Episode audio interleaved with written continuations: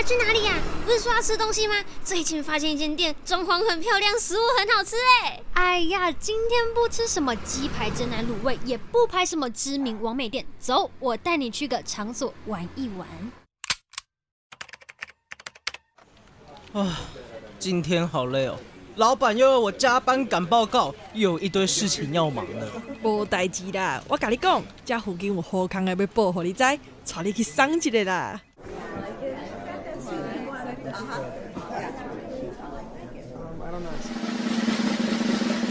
因缘分将我们聚在一起，用声音承载我们的话语。体育致使我们不能认输，汗水提醒我们没有退路。让我们一起收听 Off Air Club。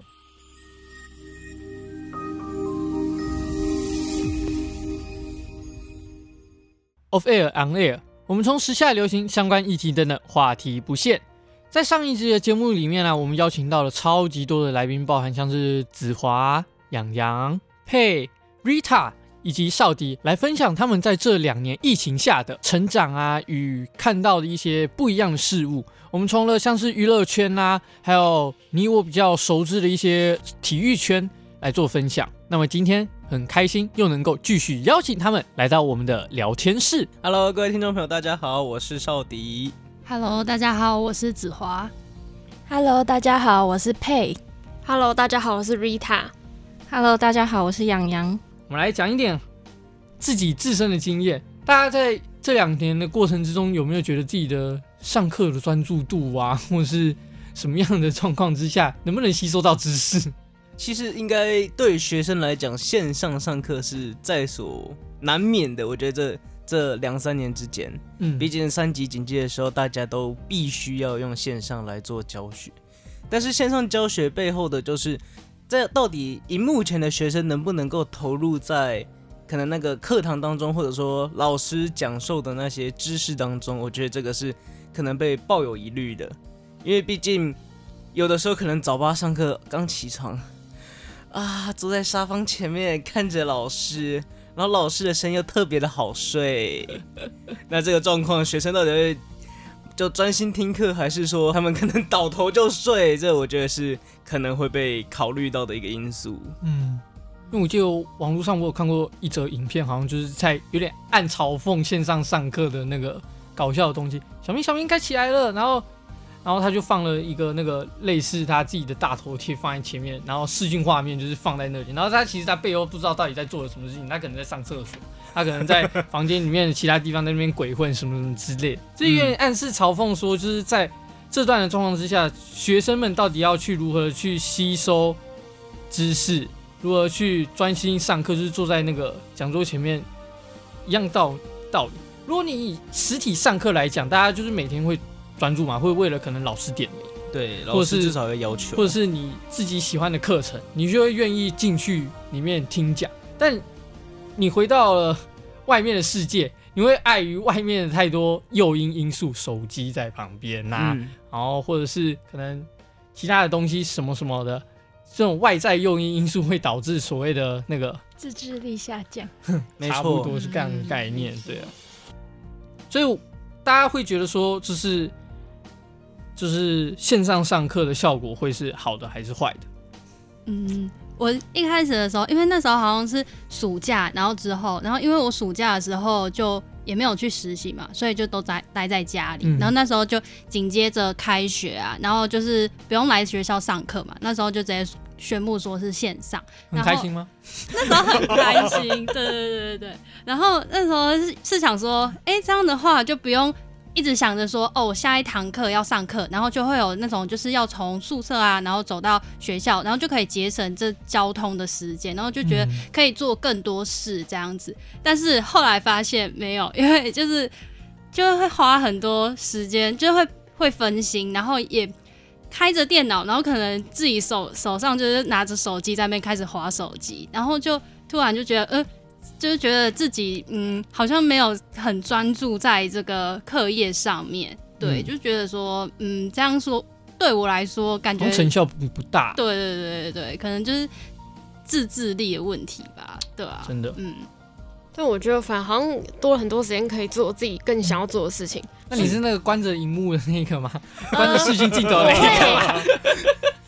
对，就是我。对，我会因为我最喜欢城市的小孩。对，大家都打开，然后就会关掉，反正老师没有看到。是。对，但我觉得反而就是，虽然有些课真的很无聊，但是我还是会拿我想看的书或是想读的东西偷偷放在下面读。我觉得其实也还不错，但是我觉得真的很考验自己的自制力。嗯，就是有可能会开始耍废，然后开始睡觉。对，就我觉得时间分配还蛮重要的。刚有提到，就是可能在上没有这么想上的课，但下面我可能看我自己想读的书。其实这是不是另外一种调配自己时间的方式？你应该这么讲。可是我觉得大学时期哦，各位自己在选课的时候，应该都是要选自己喜欢的课，除非是必修课的那个状态嘛，嗯，对不对？可是我就觉得说，大学已经算是你可以自己去做选择的那个时间。虽然说可能大家可能呃高中填志愿到高中接大学那时候要准备面试这些学校的时候，都是自己做选择，或者是爱可能不一定，可能是碍于爸妈。怎么样？然后要去念不一样的科系，那那就另当别论。但我今天讲到，就是大学实习已经是自制能力要重要，因为你以后出社会，除非是老板压你，不然大致上状况之下，其实他们是以责任制的状况。你今天就是固定坐在那边，然后把你的事情做完，老板照样发薪水啊，对啊。嗯，我觉得就是所谓的自制能力。但至于你要做什么样的事情，那就是不一样的。我觉得就是你在那个时间点的状况之下去做最有意义的事情，我觉得是非常重要的。这也是其中一个老师对我这么说过。确实，因为线上的话，变成说更更拥有了很多琐碎的时间，那如何去珍惜它、使用它？那把它安排去做自对自己有利的，或者说，那我们就假如十分钟、二十分钟花花手机，就消遣一下时间，其实都是一样在度过那一段。但要如何有效的安排，我觉得那是更更让人需要去动头脑的。嗯，如果你说刚刚所说的时间安排上的问题，其实就牵扯到现在最近都在那边吵的，就是高中的早八到底要不要废除是一样的道理。大家应该就是身为，如果假设不是念临近的高中，你们可能每天都还要搭校车，要从一个地方到学校，那你可能要很早起，或者碍于爸妈要上班，可能爸妈就要提早把你放到学校。然后你要去早自习，对吧、啊？其实你们会觉得说，就是废除早八这件事情是好的还是坏的？我可以很私信的就说，我经历过了，他们也要经历过吗？你可以，你可以这么说啊，你可以这么说啊，没有关系啊，对啊。因 为因为对我来说，其实就是早八之前的那个时间点，很像就是从国高中开始，你已经是进入一个同才的社会，你会变成是大家就是在二十四个小时里面，你有十二个多小时的状况时间是跟这些同学们做。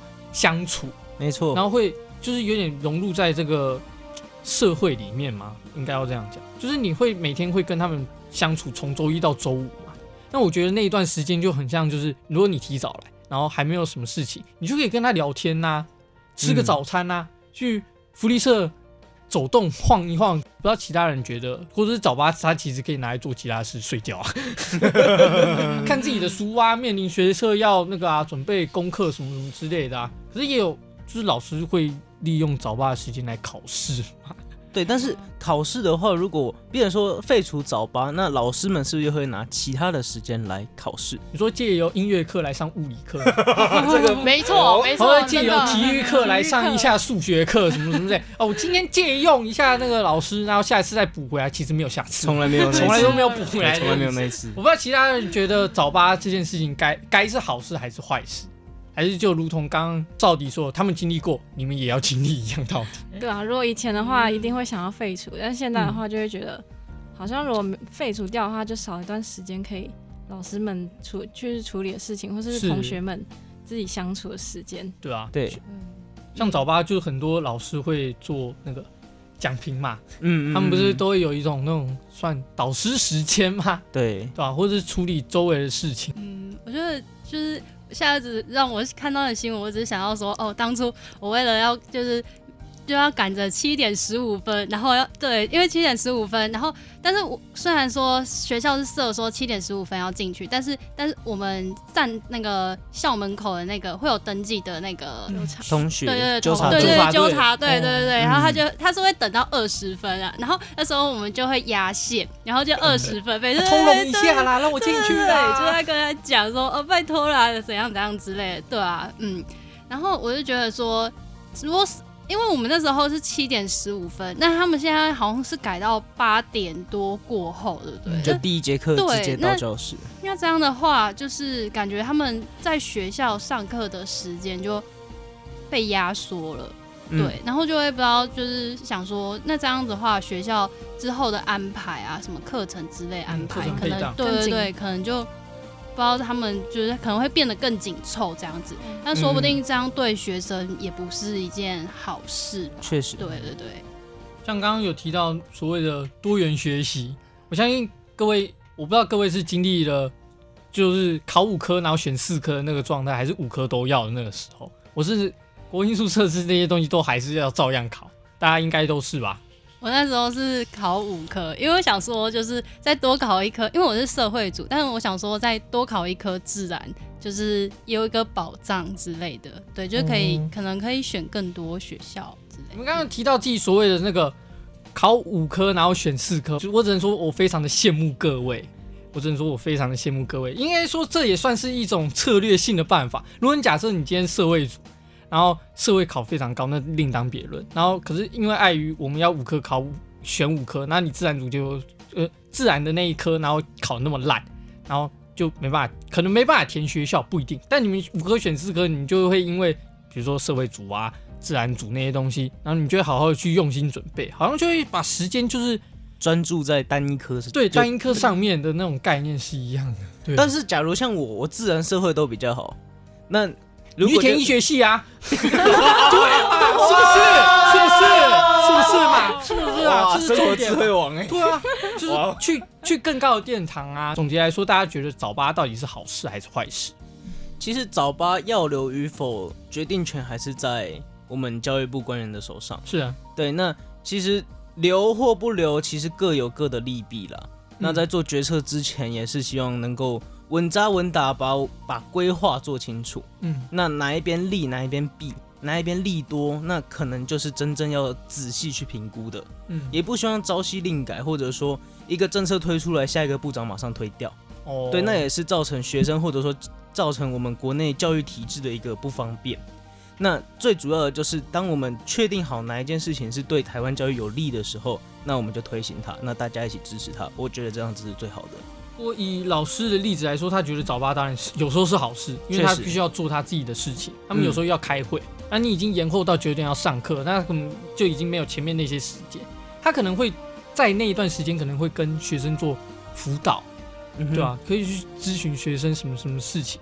但如果以学生的角度来说，有些人当然觉得好啊啊！我今天要多睡一点是一点，对啊，多睡一点是一点。可是反而有时候会造成负效果，你可能晚上熬夜，对，哎，隔天早上还是照样、啊、晚一个小时上课，那你就最前一天晚一个小时睡嘛，哇就是照样一样的道理啊。就是大家的所谓，就是回到最前面，刚刚有提到，就是自制力能力，对，我觉得是非常重要的一件事情。我在这一档节目就是要做的时候，然后我有咨询过各位的一些议题相关，我看到了其中一个非常的特别。流浪动物安乐死这个议题是怎么回事？哦，哦，就是最近刚好发生一件事，是有一个家有一个夫妻，他领养了一只流浪狗，嗯，应该说捡到一只流浪狗，然后他们养了半年，觉得那只流浪狗的脾气不好，然后或是就是会咬人，然后他们都有拍照，那个伤口很深，嗯，然后决定就是一贴文之后就决定五天后要把它安乐死，看有没有人要领养。哦，但是因为他之前都没有贴文，所以就是他一贴文就是要安乐死，就是造成大家就是非常大的反弹。嗯，然后那只流浪狗也是，就是大家从回他们的回复中就发现，他们那些那个夫妻对那只流浪狗其实也不是很好，让那只流浪狗会本来就怕生，所以更害怕，所以会有保护自己的行为。哦。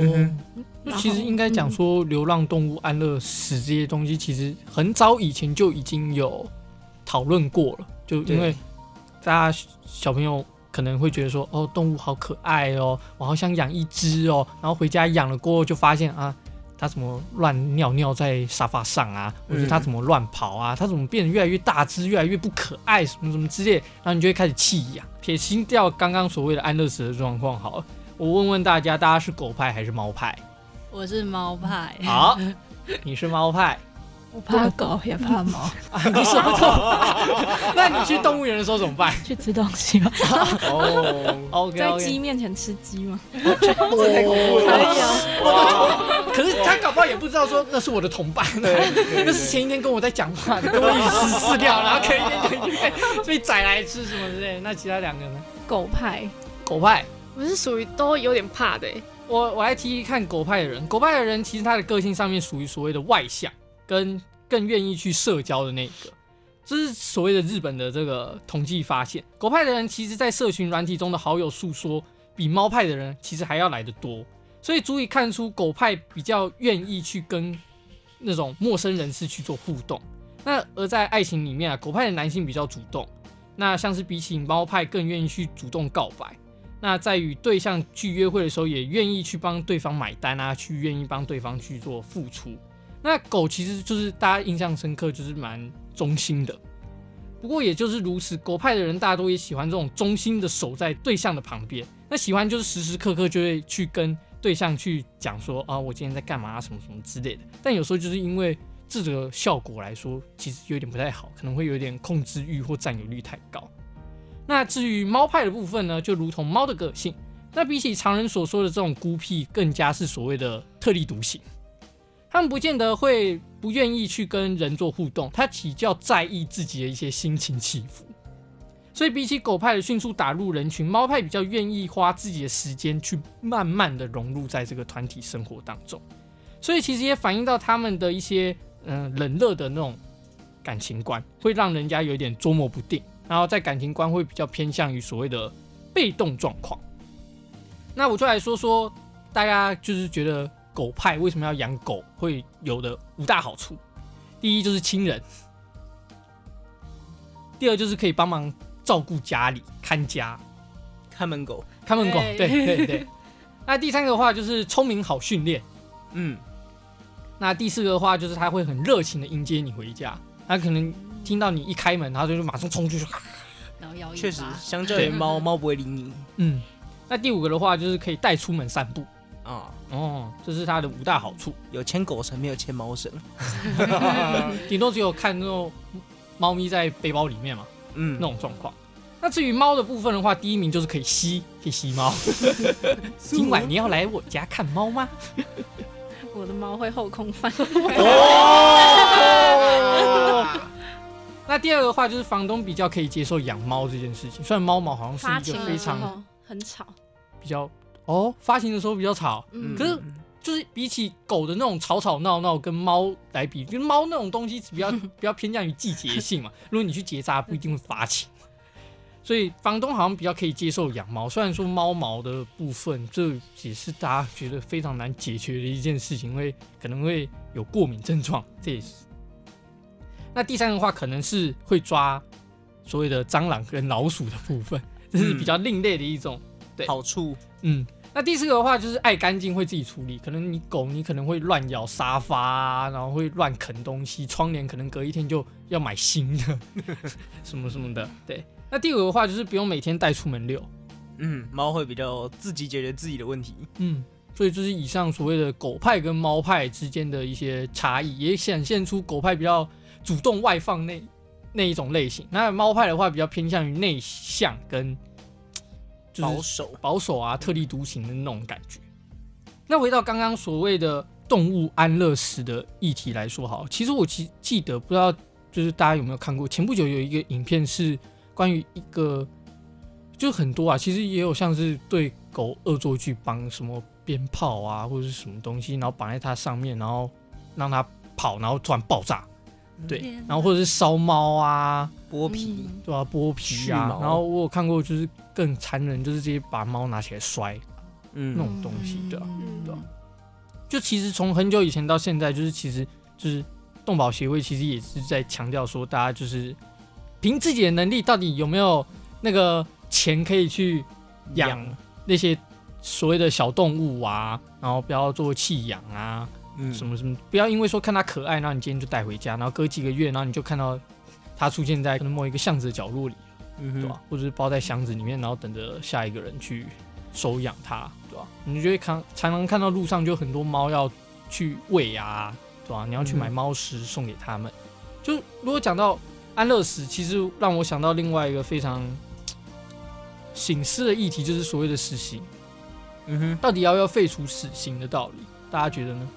还是觉得说死刑犯就是活该啦？你就是怎么样？其实我认为它可以存在，但是使用的方式，嗯，就存在的话，好处是你今天真的有需要用到它的时候，你是有那个工具的。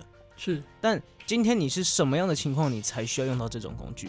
杀鸡焉用牛刀嘛，嗯，你总不可能一个小小的切刀之后你就把人家抓去毙掉，嗯，那在这个情况，你有了那一个权利，其实你我我认为啦是有那个效果去遏制某一些事情发生，嗯，对，那当然，因为有的时候在社会当中，某一些判例也是会有杀鸡儆猴的效果，嗯，那透过一些例子的可能布达，或者说让民众知道，那大家可能会对于一些行为是。更加你要说节制嘛，或者说不会去发生这种事情。其实像他刚刚所说的，会有一种吓阻的效果。就像国外其实也有所谓的鞭刑，就当众直接叫你那个裤子脱下来，然后他就直接开始鞭，嗯、对吧？就当众大家的面前，然后你就会看到他屁股红开了。那有时候你看，比如说好像一个性侵犯，比如一直性侵，如果以我这种激进派的手法来说，我就直接叫你剁你鸡鸡，比较快。嗯哼，有时候啦，但有时候他们不一定会有另外一种方式嘛，可能用手啊，不一定，嗯，就是一种，我该怎么讲，就是有点以牙还牙吗？对，嗯嗯，对吧、啊？你今天捅了一个人，我就捅你回去嘛，大家还一刀还一刀嘛，那种概念是一样的道理。那其他人觉得呢？我觉得，我觉得可以留着，就是也是跟少迪的想法很像。嗯嗯。就废除的话，感觉好像有人就觉得没有死刑，那他做什么事都可以，可以为所欲为，对，不作非为也没差了。我想法也是要留，要留着，就是有种就是杀鸡儆猴的感觉，就是会怕人，不会怕，虽然还是不会怕，但是真的感觉有留着也会让，就是就是给他们一个怎么讲限制，对，一个限制行为上要制制止的那种作用在，所以我觉得还是要留着，嗯。嗯，我也是觉得要留着。对啊，法律这种东西就是为了防止坏人嘛。哎、欸，不好说。其实也有人说，法律漏洞就是在帮助坏人的概念是一样道理。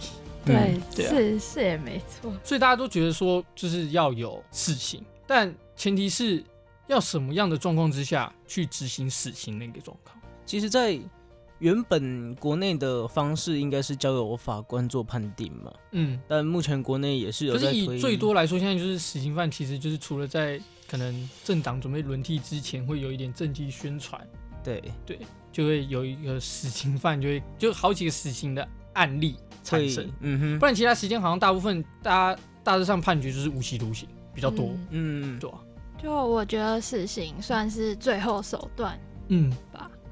就很多有误判的案例，其实那些案例都还留存着，还需要我们多加去探讨。嗯哼，对，再查证。在刚才提到就是死刑的裁定，那在国内其实针对死刑判决，通常是可能有杀人或者纵火，然后就因为无数次啊，对，使人致死的状况才会用死刑的方式来做。你要说判决吧，嗯，那。想问问大家，就是假如今天是杀夫案，那可能男性对女性多次施暴，或者说多次，可能甚至有性侵害这种状况，嗯，那那位女性在判决上应该判死还是不该判死？感觉这是道德问题，就是如果那女生是有计划杀人的话，嗯，是有一定是她需要接受一定的惩处，嗯哼，但我觉得不用到死刑这么严重，嗯。而且我觉得，说不定他可，我觉得这要问他杀人的动机吧。说不定他自真的想要自我防卫，就不小心误刺一刀，对，误刺了，嗯、或是对，这我觉得这真的就是要看他背后的动机是什么。那什么情况才应该使用死刑？随机杀人，随机杀人，或是郑杰吗？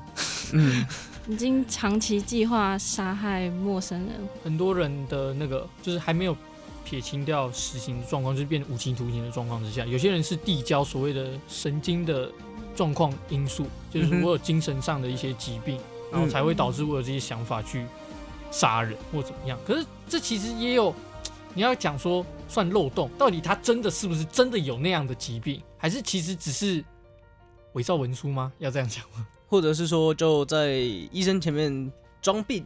对，那种状况也是都有。我其实就是所谓的法律自己要该去怎么的去修饰。那回到刚刚所说的这个杀夫案的部分的话，以女生的角度来说，就可能一个是可能自我防卫。如果长期下来，要先看他的前提状况是下什么。比如说他今天是呃长期的被施暴，嗯，他可能因为长期的被性侵，什么什么状况导致他压力过大去杀掉那一个人。那我觉得，以法官来说，应该算是有一点情愿可原，但就是碍于他不要再怎样，可能就判无期徒刑或者是几年，然后最后再假释出狱那种概念，就是要看他那个前提之下到底是怎么样的发生，要听他的故事嘛。大家都一定要听一下故事，才会去结论那个东西，你不能只看片面之词，然后就下定论。那他其实中间过程其实有发生过很多东西是一样的。其实我觉得这种就是死刑的使用，我觉得在社会新闻中也是闹得喋喋不休嘛。嗯，因为像刚才举的是杀夫案，那假如今天是两个人在打架，那不小心过手，嗯，那是过失杀人。那过失杀人的情况适不适用死刑？或者是说，今天道路上卡车司机可能他因为疲劳驾驶，那撞死了机车骑士，这类新闻在判决上面该不该死？其实。这很有很多很多背后的因素，再讲复杂一点，今天也不用卡车司机，一般自小客酒驾，酒驾撞死人。但是依照我们国内法律，针对可能精神有疾病或者说你精神不稳定的情况，你杀人了或者说你致人于死，那是可以予以减刑的。对。那在这个情况下，酒驾适不适用？